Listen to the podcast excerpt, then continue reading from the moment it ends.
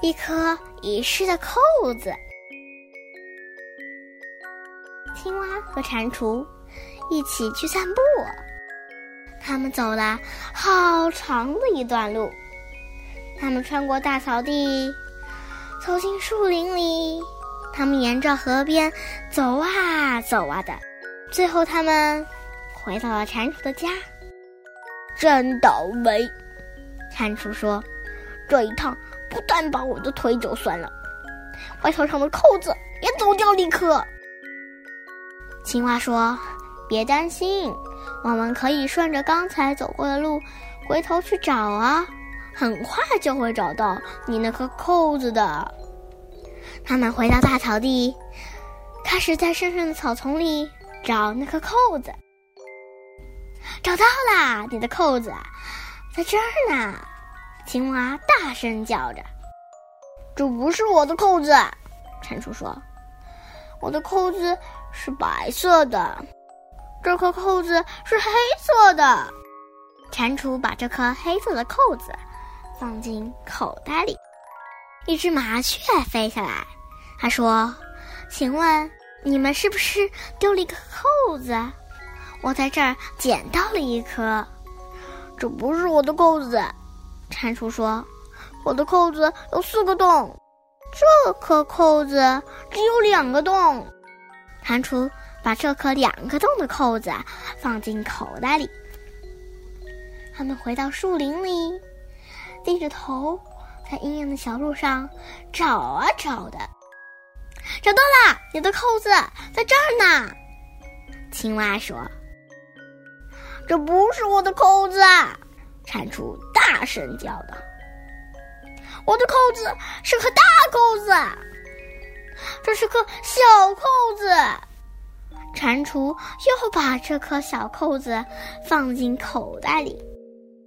一只浣熊从一棵大树后面出来，他说：“听说你们在找一个扣子，喏，这儿有一颗，是我刚才捡到的。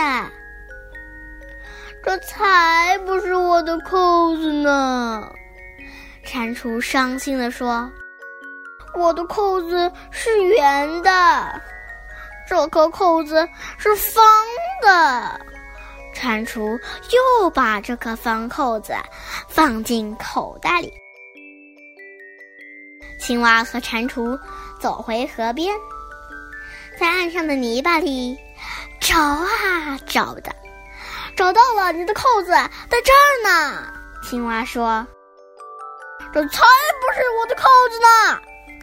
蟾蜍大声的喊：“我的扣子是厚厚的。”而这个扣子是薄薄的，蟾蜍又把这薄薄的扣子放进口袋里。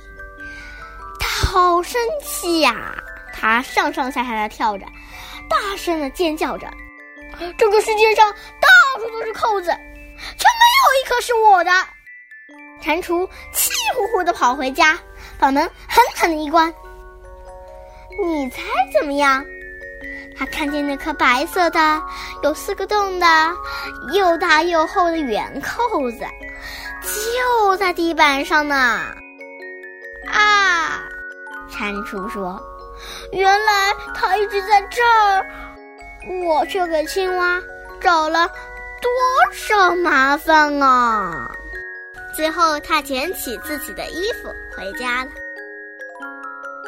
蟾蜍把口袋里所有的扣子拿出来，又从架子上拿来针线盒。他把那些扣子，这里一颗，那里一颗的，都缝在他的外套上了。第二天，蟾蜍把他的外套送给青蛙，青蛙觉得它好漂亮。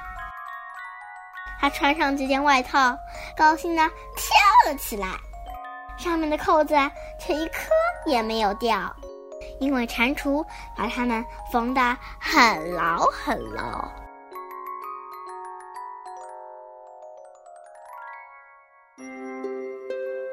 如果你还想听我们的更多的故事，欢迎大家关注微信订阅号。家宝妈妈讲故事。